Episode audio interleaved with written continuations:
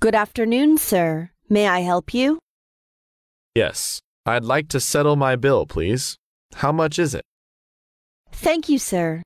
Your bill comes to $480. Are you sure that's right? Shouldn't it be $400?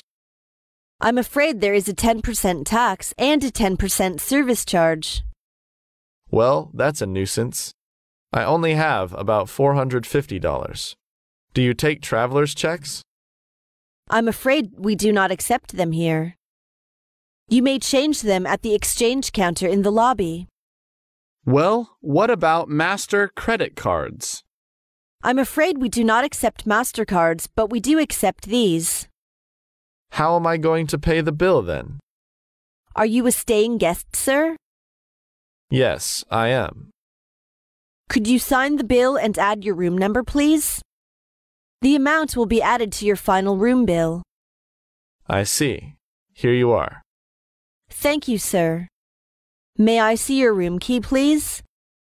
Here it is. Thank you, sir. We hope you enjoyed your meal.